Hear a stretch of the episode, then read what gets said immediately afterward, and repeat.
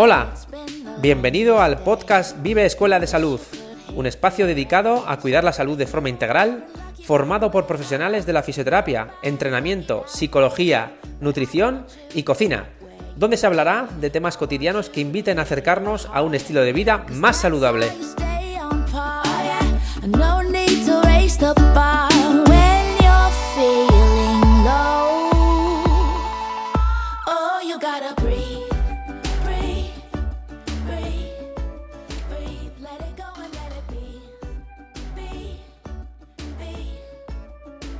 Muy buenas a todos y bienvenidos a un nuevo episodio de nuestro podcast. Aquí detrás de los micros, Icharo y Pilar, dos entusiastas de la nutrición y el trabajo en equipo que un buen día decidieron emprender este nuevo proyecto para haceros llegar información útil y de calidad de la mano de nuestros compañeros y otros profesionales que nos acompañarán para ayudarte a llevar un estilo de vida más saludable. En los últimos talleres eh, que hemos tenido aquí en la cocina de Vive, han sido varias las dudas sobre manipulación y conservación de los alimentos y nos pareció que podría ser un, un tema eh, para tratar en, en, uno de nuestros episodios bastante interesante. ¿Y quién mejor que Javi Sánchez, cocinero y nutricionista de Vive, para que nos cuente las claves que, para, que, para que nuestra comida, además de ser saludable, sea segura? Bienvenido Javi, ¿qué tal estás? Hola, muy buenas, muy buenas a todos. Pues hoy un poco dormido, es que me estáis haciendo grabar a unas horas que para un día que podía echarme la siesta, bueno, vamos, a, vamos a sacar esto adelante. Vamos, vamos, pero bueno, ya que estamos con el cocinero y estamos en la cocina de Vive grabando este episodio, también vamos a aprovechar para contar un poquito a nuestros escuchantes qué se está cocinando en la cocina de Vive y qué haremos a partir de hoy. Bueno, la semana que viene será la semana de las catas y el 20 de abril tenemos cata de café con San Jorge Coffee Roasters, que no sé cómo se pronuncia, No, bien. algo así, ¿no? Es un, son un tostador que hay aquí en Zaragoza, que hacen las cosas muy bien, que pues, eh, sabemos que el origen del café suele ser un problema por esas plantaciones en extensivo, familias eh, mal pagadas, pues es de lo que se preocupan del café que traen. También el día siguiente, día 21, tenemos eh, una cata de cervezas, también cervezas artesanas, también de origen todo maño, aragonés. ¿vale? Y finalmente, día 22, ya nos vamos a quesos y vinos, ¿vale? que, que lo hacemos de mano de la rinconada del queso. Eso es. Y bueno, luego el lunes 26 de abril habrá un taller de masas panarias con ecomonegros. Y ya para finalizar el mes, el viernes 30 de abril habrá un curso privado para los socios de Cierzo Fitness- Club. Es un, un, un centro deportivo con el que, con el que colaboramos y estamos es. súper súper contentos. Muy bien, pero antes de empezar, comentaros que si quieres que seamos nosotros quienes te guíen en el camino de adquirir nuevos hábitos para mejorar tu salud, nos puedes escribir al correo info arroba escueladesaludvive.com, que lo podéis encontrar en los comentarios del episodio. Estamos en Zaragoza, pero si no eres de aquí y quieres que te ayudemos, también trabajamos de forma online. Nos puedes encontrar en Instagram como vive eh, barra baja escuela de salud y nada, sin más, arrancamos con el episodio de hoy. Bueno, eh, Javi, con el tema de la conservación de alimentos, la manipulación segura de los alimentos en casa y todo esto, la verdad que surgen bastantes dudas. No sabemos dónde tenemos que guardar los huevos después de comprarlos en el súper. eh, ¿Cómo, deberíamos...? dime. Sí, eso, como congelar, como descongelar. Eh, Sí, son las dudas clásicas que nos solemos encontrar en consulta y Ujú. está muy bien que pues eso, dediquemos este tiempo a, a grabar para que todo el mundo lo escuche y poder llegar al mayor número de personas. Y sí, lo que dices con los huevos es una duda clásica de Sí. por qué en el supermercado los estamos comprando a temperatura ambiente y luego nosotros en casa lo primero que hacemos es meterlos a la nevera. Podemos guardando a temperatura ambiente. No sé, y sí, a, a ver, igual por, por empezar con cierto orden, eh, hablar un poco al principio de qué peligros o qué es lo que nos podemos encontrar en mayor medida en la cocina de esos problemas, Mm. ¿vale? Que todos tenemos muy claros, ahora ya esa palabra anisakis, ¿no? que es, que es de lo, una de las palabras más repetidas en- desde el siglo XX, casi ya que, que empieza a ser un problema de los pescados. La mayoría de los pescados, hasta en un 80%, podemos encontrar este parásito, ¿vale? Aquí ya tenemos la primera palabra. Parásito es uno de los peligros que podemos eh, encontrarnos, ¿vale? El- anisakis es uno, pero no es el único. ¿vale? También está la tenia, que también fue, Ujú. eh, pues hace unos años también tenía más repercusión. Ahora ya no se encuentra tanto. También encontramos lo que se llama los nervios de la palometa. La Ujú. palometa en el pescado también Sí. es otro parásito. Y igual, población embarazada sobre todo, que es de lo que más se preocupa, ¿no? La toxoplasmina. Que es eh, lo que causa la enfermedad de la toxoplasmosis, que es lo que limita a muchas embarazadas durante el embarazo, si no han pasado esa enfermedad, Ujú. a comer carne Cruda. curada, ¿vale? También el embutido se mete ahí, que es el- eh, la- esa prohibición que damos a veces de no comas jamón Sí. curado. O congelado, ¿no? Claro, Nada, congelar el- jamón.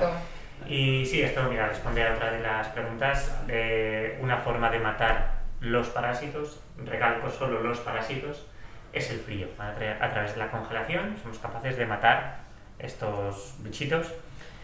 Ahora la recomendación está en tres días de, de la temperatura de refrigeración doméstica, en menos 20 grados, tanto para el anisakis como para, mm, eh, para la toxoplasmina. Hay otro tipo de patógenos que eso sí que no los podemos matar a través de la congelación, que son los microorganismos, ¿no? Igual estos también sabido por todos, de que pues eso, la salmonela, el E. coli, también que, que en verano es otro de, los, de las palabras que se repite bastante, porque es verdad que con altas temperaturas, si nos metemos en meses de verano, es donde encontramos que se multiplican más y pueden llegar a causar enfermedad. Entonces estos, aunque lo congelemos y lo tengamos seis meses congelando, vamos a tener los mismos que cuando lo hemos metido. ¿vale? Ujú. Súper La única forma de matar este tipo de microorganismos es a través de la temperatura, ¿no? de cocinar los alimentos. Si nosotros tenemos un huevo, o sea, perdón, un- una pechuga de pollo, que por norma general suele venir contaminada pues, con salmonela, por ejemplo, y nos la consumimos cruda, ese- esa salmonela sí que nos va a hacer daño y nos va a causar una enfermedad. Si nosotros cocinamos esa pechuga de pollo, ya estamos matando esa salmonela y ya no nos causaría ninguna enfermedad. Ujú. Esto también tiene un, un- un asterisco muy grande. Va a depender bastante de la cantidad de microorganismos que Ujú. tengamos en el alimento. O sea, Ujú. con la temperatura somos capaces de matar unos cuantos, pero si tenemos una pechuga de pollo muy, muy, muy contaminada, pues igual nos llevamos al 50%, pero ese otro 50% que sí que estamos consumiendo sí que puede causarnos un problema y pues eso, tener una enfermedad. Ujú. ¿A qué temperatura habría que cocinar los alimentos para matar? O sea, para que sepa la gente qué temperatura tiene que llegar el centro, al centro del alimento para que se considere que una, ya hemos pasado esa zona de peligro, ¿no? Digamos. Eh, diferencias en cuanto a legislación, porque la legislación está hecha para mundo hostelería, sobre todo, con el objetivo Ujú. de servir alimento seguro. Sí que se habla de 70-75 grados en el interior del alimento. Por norma general, a nivel doméstico, controlamos mucho más pues eso, la, esa cadena del frío, de, porque al fin y al cabo la nevera la tenemos al lado del fuego. Y sacamos de la nevera, cocinamos y ya está. Mm. 60 grados es lo que deberíamos conseguir en el interior del alimento. ¿vale? Por norma general. Hay excepciones de que pues, en carnes blancas eh, igual le interesa llevarlo un poquito más alto, de 60 a 75. En carnes rojas igual no importa tanto y podemos consumirlas un poquito menos hechas. Porque hay menos riesgo de, de desarrollo de este tipo de, de patógenos. Sí, justo te quería preguntar en las carnes rojas que los entrecot, los, eh, hay mucha costumbre de comerlos medio crudos, ¿no?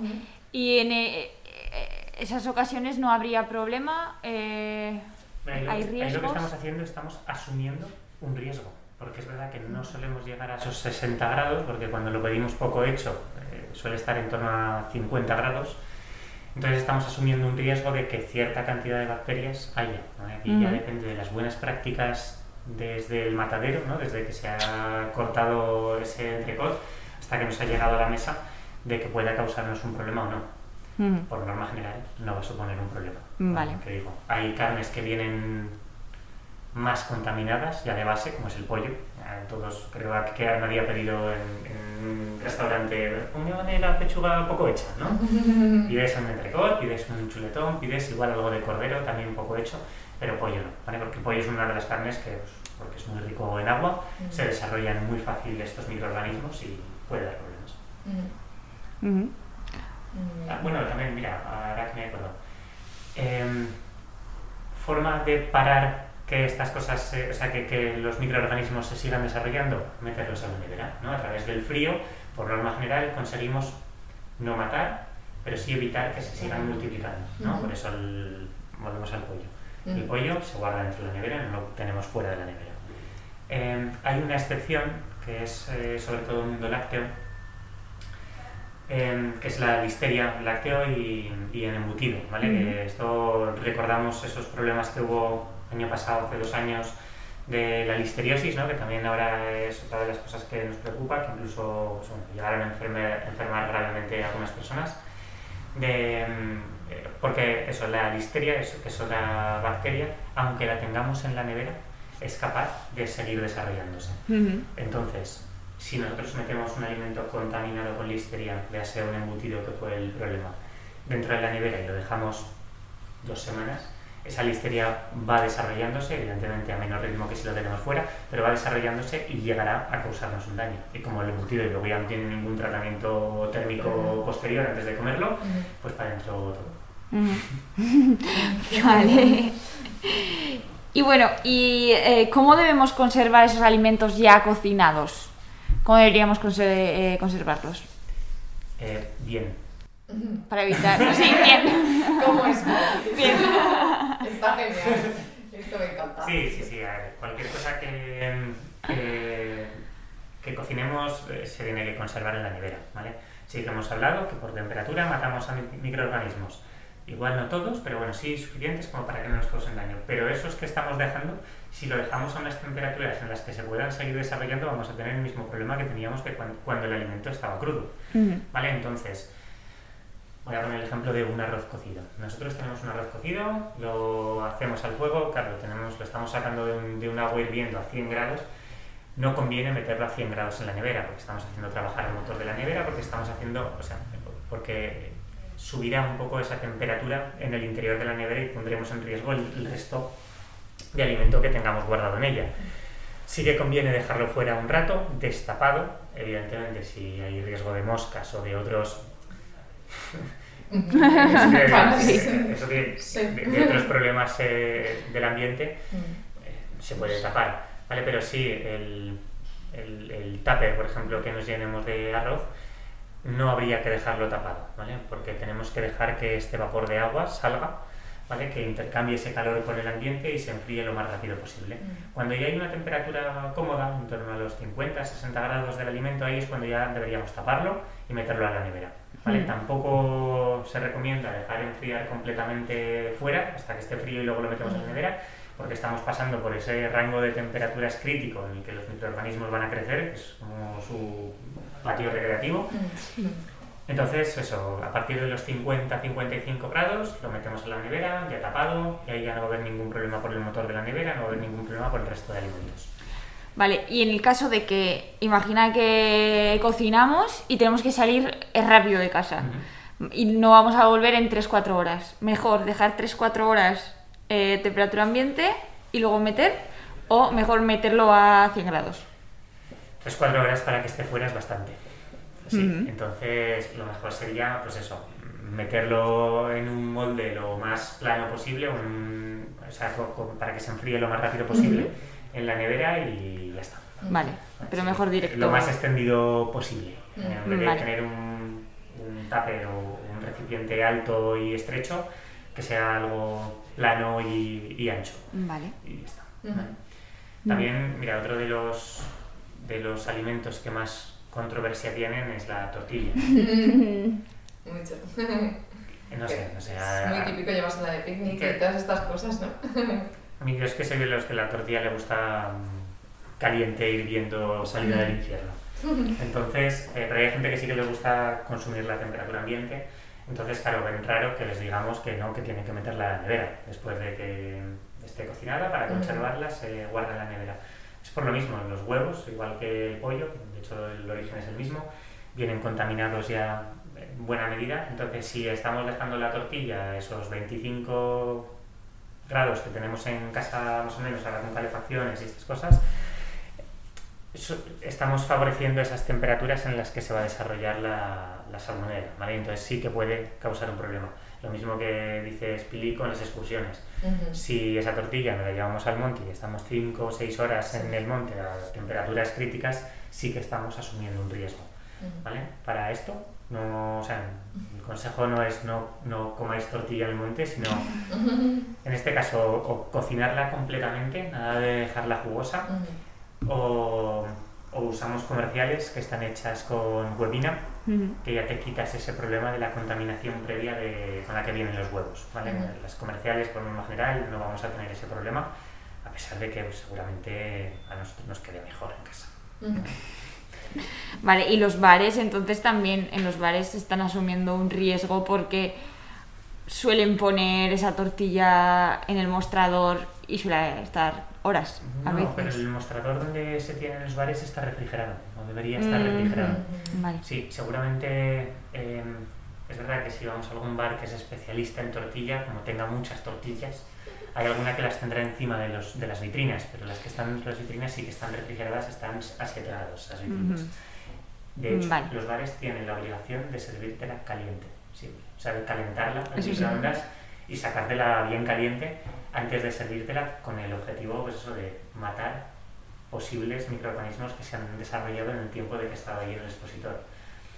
Seguro que hemos comprado alguna vez eh, alguna tortilla para, en un bar de, oye, me preparas una tortilla que me la llevo, que no sé qué.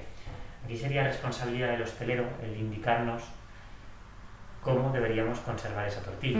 Que es verdad que si está hecha con huevina, en la hostelería a veces se suele utilizar, hay menos riesgo, pero como se hace, también se puede hacer con huevo, eh, pues eso, te deberían indicar que nada más de ahí tiene que ir a refrigeración y que luego la calientes bien para servirla y ya está.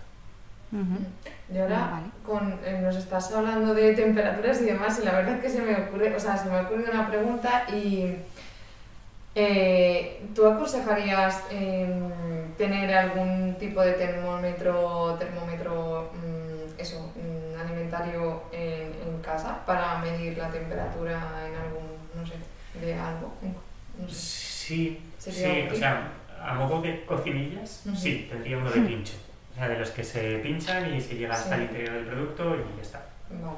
Vale 3 euros eso. Ujú. Esos, esos termómetros de, pin- de pincho. Entonces sí es algo que se puede tener.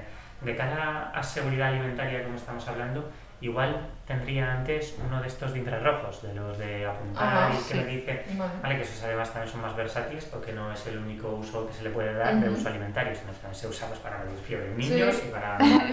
Sí, la- ahora ya lo estamos viendo, ahora como...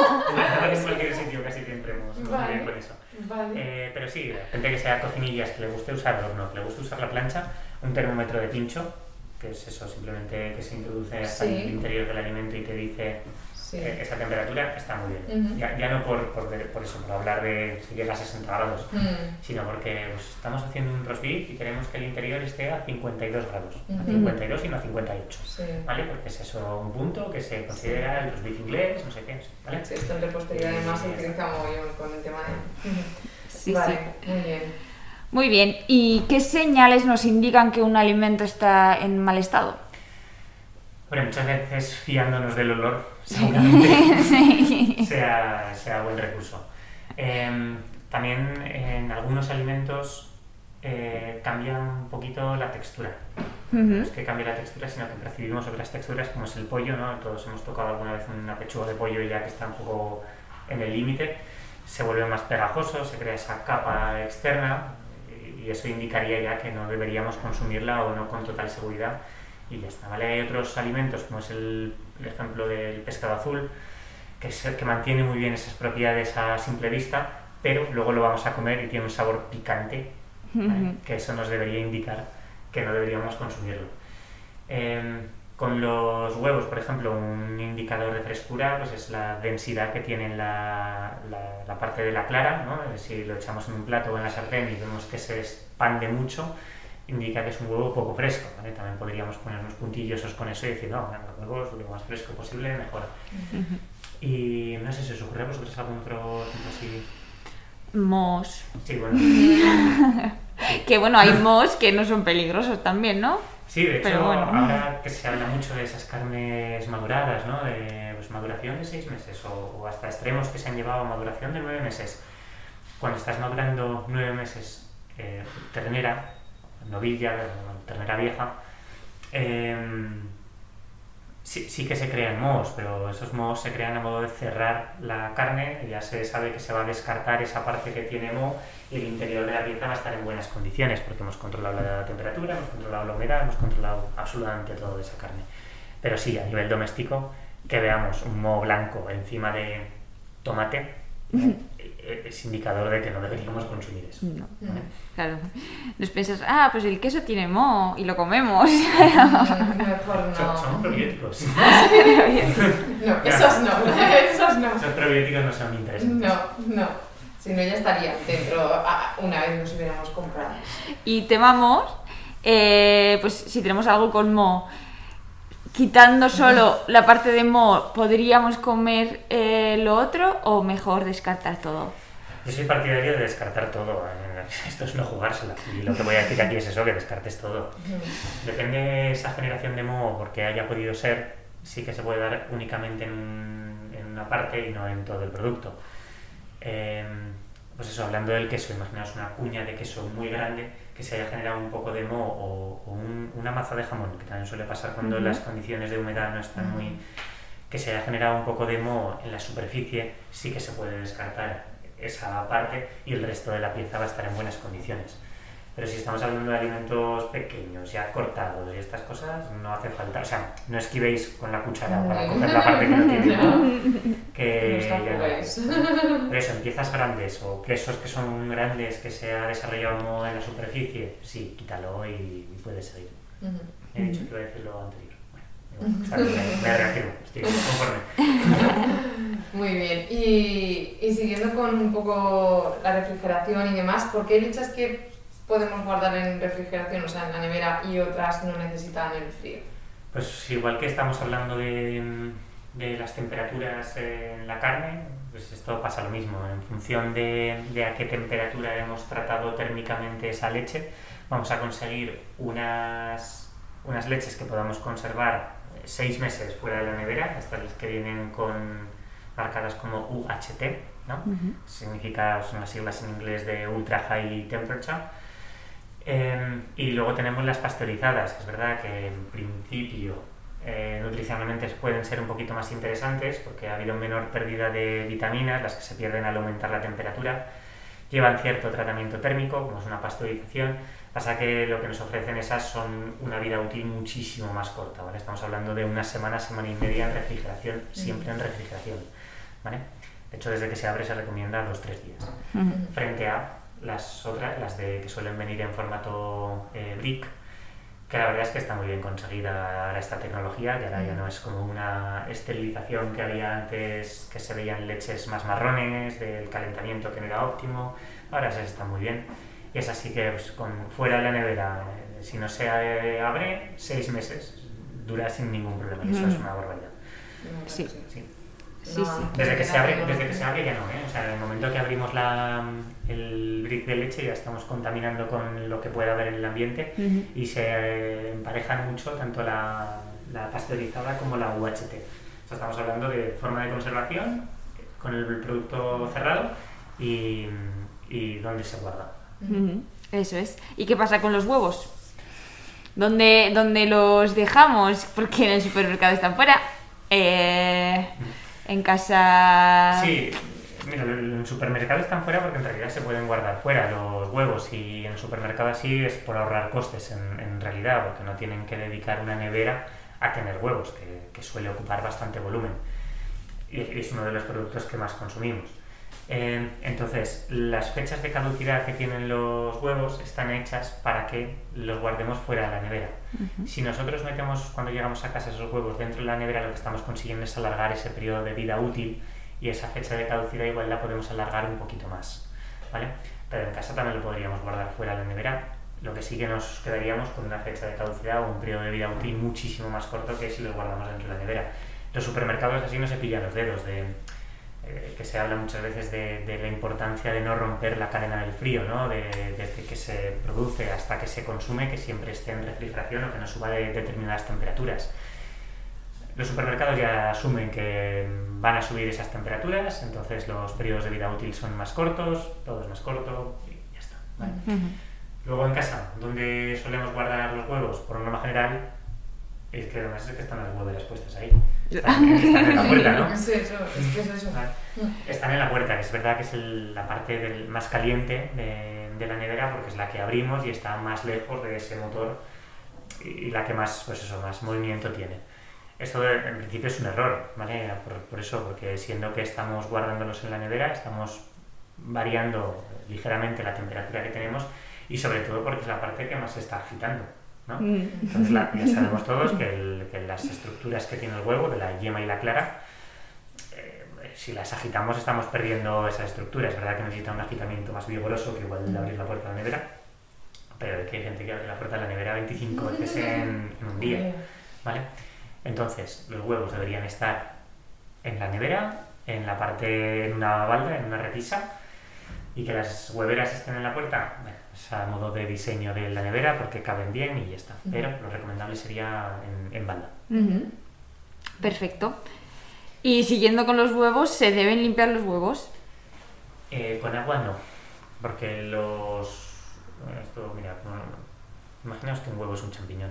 Pero el champiñón lo tenemos todos muy claro.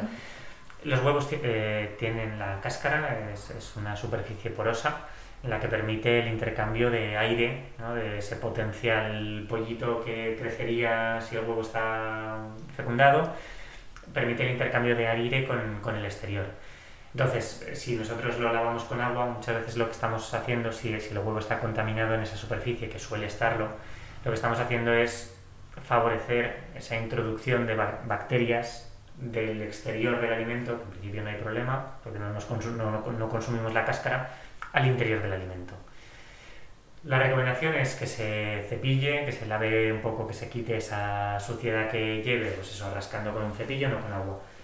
También es verdad que si o sea, lo, lo vamos a, a consumir al momento, yo sí que soy partidario de lavarlo, Ujú. pero ya lo tienes que consumir. O sea, no se lava para luego dejar en la nevera, porque estamos es lo que, lo que hemos dicho antes, ¿eh? estamos favoreciendo que esos microorganismos vayan introduciéndose dentro, pero si lo lavamos por el- porque tiene tierra, porque viene con paja, porque es de los pocos huevos que estamos consumiendo naturales, o sea, perdón, de, de- de suelo, Ujú. entonces sí, eh, se lava debajo del grifo, se usa directamente, precauciones básicas a modo de cocina, nunca abras el huevo sobre el recipiente que vas a usarlo, ¿no? El, el típico golpecito en el borde del recipiente. Por lo mismo, porque sabemos, asumimos que la cáscara está contaminada, no queremos contaminar el resto del alimento, entonces es mejor abrirlo sobre una superficie plana como puede ser la encimera o sobre otra cosa, ¿vale? Pero no el bol donde vamos a usar el- el- luego el huevo.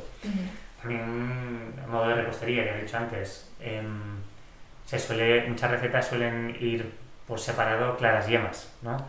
Y, y esta costumbre de coger la, la cáscara e ir pasando la yema de una cáscara a otra, claro, estamos favoreciendo que haya mucho contacto de la clara con la cáscara, ¿vale? Pues, nos imaginamos que la cáscara está contaminada, entonces contra menos contacto mejor. Para Mm. eso usamos las manitas o hay utensilios ya específicos para, para sacar la clara y la yema. Pero bueno, con las manos bien lavadas, Ujú. la típica forma de la mano que nos pase la clara entre los dedos y nos quedamos con la yema sería lo más higiénico. A pesar de usar las manos. Es más higiénico que usar la... Manos lavadas siempre. Eso es, Más higiénico las manos que la cáscara del huevo. Muy bien. Genial. Y eh, en cuanto a la congelación, ¿podemos congelar cualquier alimento o elaboración? Em, sí, o sea, capacidad de congelar cualquiera tienes. Vale. Que hay algunos que no se quedan del todo bien, también. Em, Hay que ver que diferenciar incluso, pues eso, si son, o sea, en crudo o incluso en cocinado, ¿no? Porque...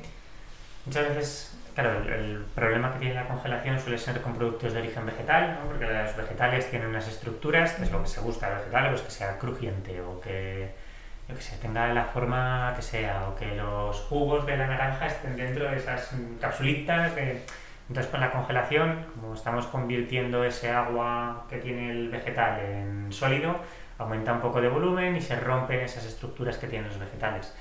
Entonces esto a nivel textural sí que se ve afectado. ¿vale? Si metemos una naranja al congelador, no sacaremos una naranja descongelada.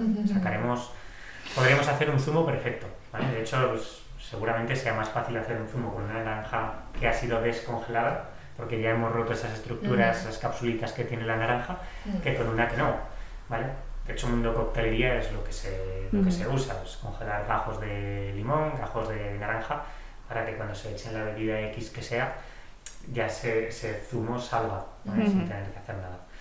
Em, a nivel fuera de coctelería. Em, vegetales, por ejemplo, se suele dar un escaldado previo para poder congelarlos. De todo modo, sí que la textura se ve afectada igualmente. ¿eh? O sea, si pensamos en congelar borrajas, la textura no va a ser la misma. Sí que se puede hacer, ¿eh? y no hay ningún problema en cuanto a calidad higiénica, lo que estábamos hablando de, de microorganismos, pero igual sí esa calidad organoléptica que demandamos de esto. Vale.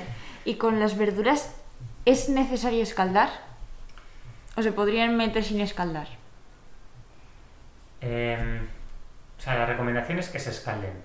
Estoy intentando pensar alguna que se pueda meter sin escaldar, pero no. O sea, el, escaldado lo que se usa simplemente es para inactivar enzimas, o sea, para, pues eso, esas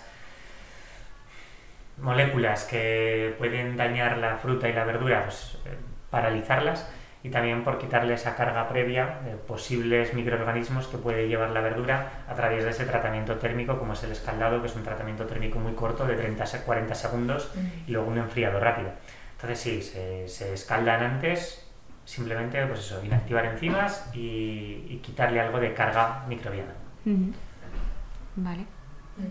Con carnes pescados ya sabemos que no hay ningún problema, no se ven afectadas eh, las, las propiedades de hecho, sabemos que el pulpo incluso es una recomendación, ¿no? Pues, eh, como las fibras del pulpo son tan duras, eh, pues se suele congelar para que esa congelación ya te haga parte del trabajo y rompa un poquito esas fibras que tiene el pulpo.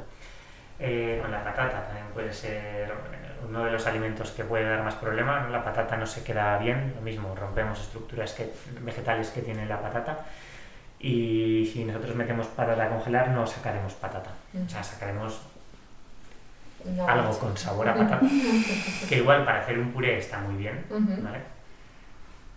Pero no va a ser, o sea, no vamos a poder utilizarla para unas judías verdes. Claro, y luego los purés, por ejemplo, purés de verdura que lleven patata, también eh, a la hora de consumir cambiaría la textura. Tendríamos que reconstituirlo al fuego. Sí, sí, sí, pero eso yo casi con cualquier crema puré vamos a tener el mismo problema. Eh, las, las, cremas de verduras, por ejemplo, pues al fin y al cabo es una mezcla de estructuras vegetales que hemos triturado, de fibra, de, pues eso, de, proteínas o lo que sea, y la parte de agua que tienen los vegetales. Entonces el agua se va a congelar antes que esas otras estructuras y ya en el congelador, aunque hagamos calabacín solo, vamos a ver que va a haber una parte de agua que se va a quedar abajo y una parte de más vegetal, de más fibra que se va a quedar arriba. Entonces, casi con cualquier crema puré de verduras, aunque lleve patata o no, vamos a tener que volver a triturar. Para volver a mezclar esas dos fases. No hay ningún problema, ¿eh? calidad higiénica perfecto, pero si organoléptica hay que volver a triturar, o calentar el fuego o volver a unirlo de la manera que sea. Sí, sí, muy bien. ¿Y cuánto tiempo podemos conservar los alimentos en congelación? Aunque esto sería un poco más extenso, sí. Pero bueno, resumen así. la verdad es que sí que por legislación un poco sí que está definido, son seis meses. En congelación, seis meses. Para algunos productos sí que se ve limitado a tres meses, producto de origen vegetal, vamos, tres meses. Seis meses si están guardados en buenas condiciones, estamos hablando de, frigoríficos domésticos, no hay ningún problema. Vale, pero eso de tener las, los alimentos congelados eternamente, eh, no. No, De hecho, debería haber un, pues eso, un recoro de lo que entra y lo que sale. Mm. Es un sistema FIFO que se llama, ¿no? El first in, first out, mm. De, de, que deberíamos modificar ya sea por cajones o, por la posición que tenemos en el cajón de lo que metemos nuevo que se quede al fondo y eso que tenemos al fondo de traerlo poquito a poco hacia, hacia zonas más accesibles para que cuando vayamos a buscar y coger lo primero que pillemos sea lo que tiene que salir antes. Vale. ¿Y cómo deberíamos congelar para que dure más y se conserve mejor? Em, también a modo de practicidad eh, contra raciones más pequeñas, mejor. O sea, raciones que acordes a la economía doméstica. Eh, si estamos dos personas en casa, pues raciones como para dos personas o incluso para una y se sacan dos raciones si estamos dos, una si se come solo una. Claro, no tiene sentido congelar piezas grandes enteras si luego no, o sea, no Claro. lo vamos a consumir en el mismo momento. ¿Qué hacemos? Vamos a estar comiendo tres días lo mismo para el día que lo hemos descongelado, porque sí que no es algo recomendable recongelar. O sea, Mm. descongelar, partir, volver a congelar, eso sí que no.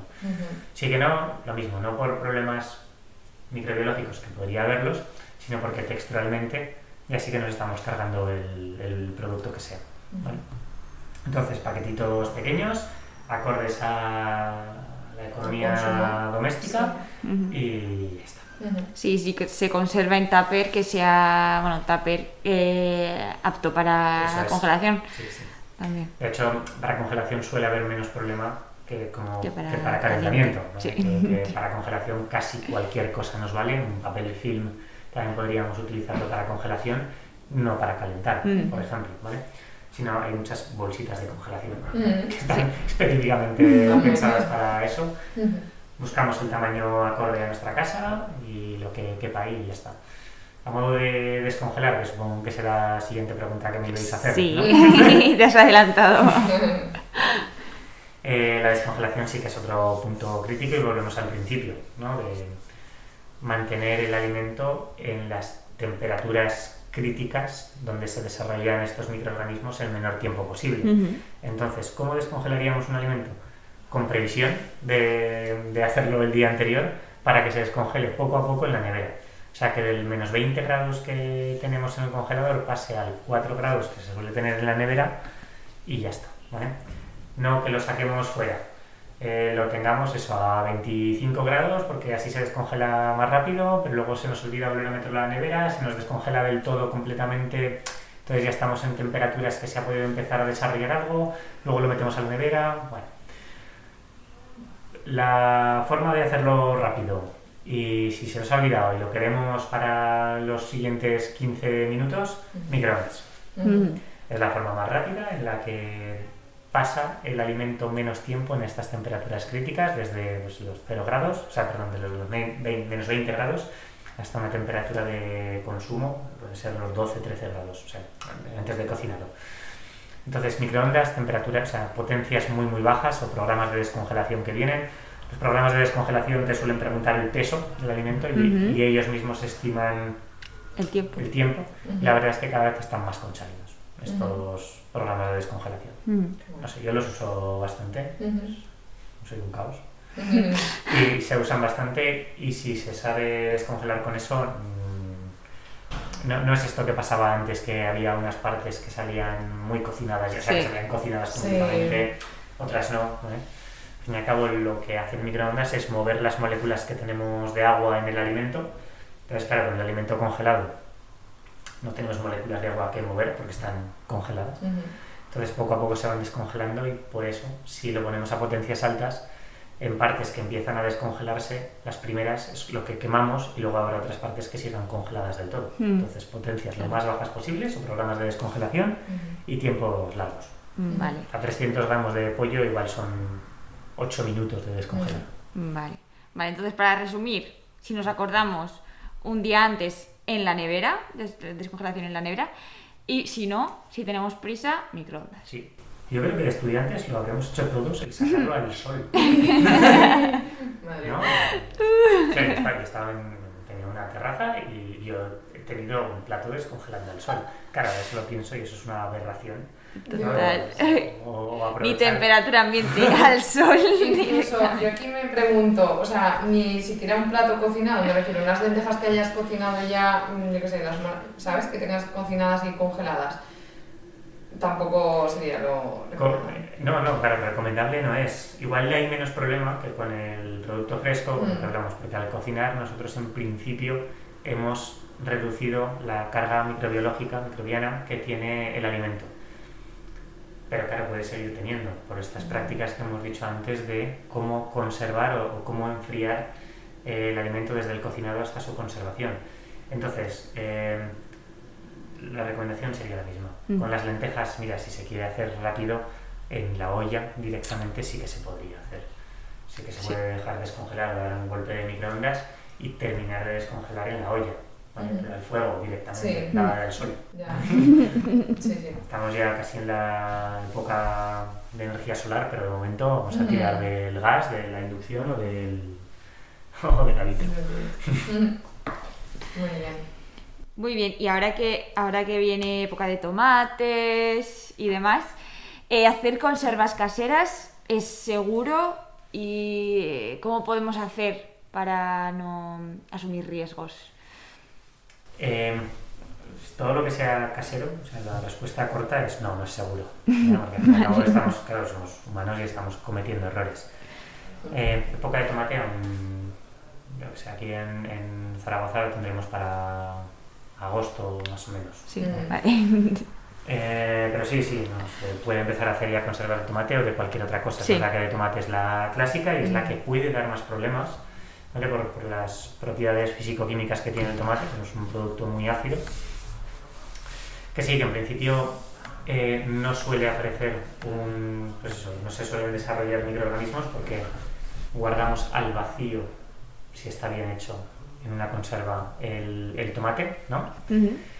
Digo si está bien hecho, porque aquí depende bastante de la morfología que tiene el bote, de que el tape haya sido bien guardado, de que no esté contaminado el bote cuando echemos los alimentos, ¿vale? Que no es tan fácil limpiar un bote, Ujú. por norma general, por dentro. Entonces, con el tomate sí es algo que se puede hacer. Ujú. De hecho, para hacer el, el envasado este hermético al vacío, em, se suele calentar el bote ya después Mm. de, de llenarse. ¿vale? Sí que puede haber un problema, em, y de hecho es un problema bastante grave, todos lo habremos oído, que es la toxina botulínica, que es una, o sea, es una toxina producida por un microorganismo que sí que se puede desarrollar en tomate, estos pH o esta, este acidez que tiene el tomate, incluso cuando no hay oxígeno, al vacío. Entonces, esto suele de- de- desarrollarse como una mancha negra, y de hecho se ve bastante. Entonces, si en alguna conserva casera que hayamos dejado un año, porque pueden aguantar un año las conservas caseras, vemos una mancha negra, no se consume el bote, el bote, ¿vale? La toxina botulínica es una toxina muy seria, es de donde viene el botox, de las mm, Sí, operaciones, Sí, sí, sí, ¿vale? Estas de estética. Eso es, que lo que produce es una parálisis, ¿vale? Claro, la toxina botulínica lo que produce es una parálisis del sistema respiratorio, del sistema circulatorio, ¿vale? Este para el corazón pues, no puede respirar. Entonces sí que produce la muerte. Entonces, conservas caseras, ojo, cuidado, si están bien hechas no hay problema, que tengas experiencia a la hora de hacer conservas y ya está. Si es la primera vez que haces conservas, supervisadas. Ujú. O intentas que no te duren, o o sea, o haces un batch, un lote un poquito más pequeño para que no tengas que estar durante un año entero consumiendo ese tomate. ¿vale? Vale, A modo de ensayo-error. Ujú. Pero perfecto. bueno, está bien. Mm. Sí, se me ocurre que las judías verdes también pueden ser peligrosas Ujú. por tema pH, ¿no? Sí, Porque sí. son... Sí, de hecho, sí, pues eso, cuando le quitamos el oxígeno al vacío, eh, a los alimentos, claro, el oxígeno es uno de los sustratos que necesitan estos microorganismos para multiplicarse. Entonces, en principio pensamos que estamos seguros eh, por esa parte, porque no tenemos oxígeno, no se pueden multiplicar los microorganismos, entonces no hay problema. Pero claro, no se multiplican, pero sí que pueden generar esas toxinas y la problemática es la toxina botulínica. Mm, Vale. En la leche también puede aparecer, ¿eh? En estas leches que hemos dicho de, mm, de seis meses que se pueden guardar fuera y Ujú. estas cosas, si eh, por lo que sea el brick no ha sido bien esterilizado y ha habido algún problema en cuanto a la manipulación de, de empresa, o sea, de, a nivel... Industria. Ujú. eh, también podemos tener esos problemas, ¿eh? Que se vea pues eso, la toxina botulínica. Mm, Vale. Y con entonces- tema, por ejemplo, encurtidos, ahora que hablamos de conservas y demás, o de productos elaborados así más eh, curados, ¿no? O cosas así, ¿las podemos hacer en casa? O sea, ¿es seguro hacerlas en casa? Estos encurtidos fermentados de chucrut que hablamos también. Sí, sí, también lo mismo. Eh, es menos seguro que comprarlo comercial. Ujú. El Mm. comercial te lo están dando ya con mil, mil controles y Claro. ya está. Si se quiere hacer casero, sí, se puede. ¿Que estamos asumiendo más riesgo que si compramos comercial? Sí, también. Mm, Eh, todo lo que son productos fermentados, pues funciona similar a estas cosas. O sea, estamos dándole cierta seguridad o estamos matando microorganismos porque al fermentar los alimentos, ya sea una fermentación láctica o alcohólica, o mezcla de las dos, estamos bajando el pH que tiene el alimento. Al bajar el pH hacemos que no se desarrollen microorganismos. ¿vale? Con los encurtidos pasa lo mismo. Los encurtidos suelen funcionar por salmueras. ¿no? al meter mucha cantidad de sal a un alimento, estamos evitando que se desarrollen, aquí ya sí que no digo matando, estamos evitando que se desarrollen microorganismos. Va a depender de lo mismo, de la carga previa que tengamos en ese producto. Por norma general, vegetales, si están bien lavados, no hay problema, pero sí que, sí que estamos asumiendo más riesgo que si compramos comercial. De todos modos, pues lo mismo, si hacemos un encurtido para consumir los dos, tres días previos, porque nos gusta el sabor del encurtido, no hay ningún problema. Mm. O sea, que queramos consumir encurtidos, pues eso, tres meses después de haberlos hecho. Pero mm, caseros igual aquí hay más problema. Y mm. fermentados de chucrut y esto, es que estos son fermentaciones, es decir, controladas, descontroladas en, realidad.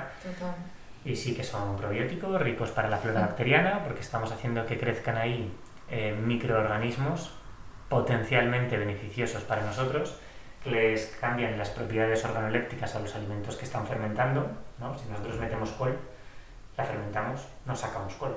O sea, sacamos un producto diferente, con otros sabores, con pues eso, más toque a nuez, más toque... y ya está. Entonces, eh, si tenemos experiencia y lo hemos hecho antes y no hay ningún problema, perfecto, adelante. Si es la primera vez, supervisión. Genial. Y bueno, para terminar, eh, ¿cuáles serían las medidas básicas higiénicas para evitar la contaminación cruzada en nuestras casas? Eso no hemos hablado. ¿Qué contaminación cruzada? Se habla de esto cuando pues estamos recontaminando un producto que ha pasado un tratamiento térmico posterior. ¿no? nosotros deshuesamos un pollo, sacamos las pechugas, cocinamos las pechugas y en esa misma tabla que hemos deshuesado el pollo ponemos una pechuga cocinada. ¿vale? Entonces ahí estamos perdiendo ese tratamiento que le hemos dado al pollo. Hmm. Esto eh, así parece una aberración, ¿no? porque con el pollo sí que lo tenemos más claro, pero es que pasa con otras cosas que, no, que, que son más cotidianas. De, por ejemplo, se nos, se nos cae algo de clara en la tabla porque estábamos haciendo un bizcocho la limpiamos así un poco con la bayeta y luego ya la usamos para vegetales, o sea, para vegetales crudos de tipo ensalada y eso puede suponer un problema. O es que hemos apoyado, eh, pues eso, 5 o 6 huevos crudos en la tabla y luego vamos a preparar una ensalada de tomate y ese tomate ya no va a llevar ningún otro tratamiento térmico, ¿vale? Entonces, eh, voy a opción pijotera, ¿vale? Tener una tabla para cada alimento, ¿vale? Los venden por colores también. Suelen ir por código de colores, el pescado es el azul, el rojo es para la carne, el amarillo es para producto cocinado, blanco para vegetales, bueno, verde también para vegetales. Bueno, ¿qué decir? Eso es lo que hablamos, igual hace falta tener 5 o 6 tablas en casa. Si, si mm, solemos utilizar tanto pescado como carne, en tablas siempre de, de, plástico, ¿vale? De polipropileno es el material que se vende porque es la más fácil de lavar. Nosotros le echamos un chorro de lejía y eso lo estamos desinfectando, estamos volviendo a cero esas bacterias que, que podríamos tener en la tabla. Entonces, madera para estas cosas suele ser problema. Si tenemos una tabla de madera, compramos otra pequeña de polipropileno, que es el plástico blanco, para usarlo para producto crudo y así nos quitamos mucho problema. Si la de madera la utilizamos para producto pues eso, vegetal o frutas, verduras, sí que con lavarlo con una galleta, con jabón habitualmente es suficiente, no hace falta pues, desinfectar. Pero si usamos algo crudo, como la tabla se hacen cortes del cuchillo, tiene poro, tiene, son, son reservorios de estas bacterias y podríamos estar contaminando pues eso, algo que vamos a consumir en crudo, que no vamos a darle un tratamiento térmico. Entonces, a nivel práctico, así con, las cosas de evitar contaminaciones cruzadas, tener una cosa para cada alimento, ya sea cocinado, crudo, ¿vale? Vale. Si son tablas de plástico, mejor. Yo soy muy fan del plástico para estas cosas. Lo mismo, lo mismo, con los cuchillos, utensilios, todas estas cosas. ¿eh? cuchillo pues, lo descartamos, lo limpiamos en, en lavavajillas a temperaturas medianas altas, habíamos hablado que a partir de 60 grados empezamos a notar estas cosas y ya está. ¿vale? Muy bien. Ah, las manos, importante también. También, también. Yo creo que esa es la, la primera premisa, Sí, ¿no? sí, sí. En plan, Hay que lavarse las manos. Es que como que lo damos por hecho, pero no está de más repetirlo, ¿no? Muchas veces habrá, pues eso, que, que esta falsa seguridad que nos pueden dar los guantes, ¿no? Los guantes no, en realidad no nos damos cuenta cuando nos manchamos unas manos y estamos llevando guantes. Puede que estemos recontaminando o contaminando otra vez productos que hayamos tocado con guantes que están manchados y nosotros en realidad, porque no tenemos ese tacto de la piel, no, lo- no lo sabemos. Entonces, mano desnuda, Sí. lavada habitualmente y ya está. Yo también prefiero usar las manos, o sea, no llevar guantes, porque me quitan, pues eso, quitan mucho, mucho tacto, ¿no? El- mucha Sí, sí, no sabes si eso sí es Si están sucias. Sí, claro. sí, sí, Eso es. total. Bueno, pues qué interesante. Yo creo que, que bueno, que ha estado muy bien que hagamos este Sí, hemos este repasado episodio. bastante. normas de, básicas de seguridad alimentaria en, la, en casa, ¿no? en el hogar. Y bueno, esperemos que os haya gustado este episodio, que apliquéis estas normas y bueno, ya nos contaréis si queréis, eh, si hacéis, lo hacéis bien, hay que mejorar o, o bueno, eh, en cualquier caso estaremos encantados de que nos hagáis vuestras sugerencias para tratar cualquier otro tema a- aquí. Y, y nada, eh, ¿tenéis- ¿queréis decir algo final? Eh, no, yo no.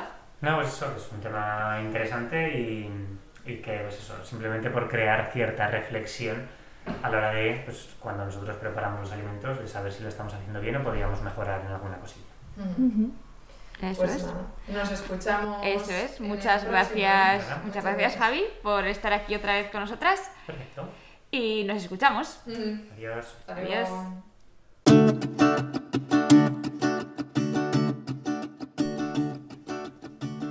Bueno, y hasta aquí el episodio de hoy. Esperamos que lo hayáis disfrutado. Nos escuchamos en el próximo. Un abrazo.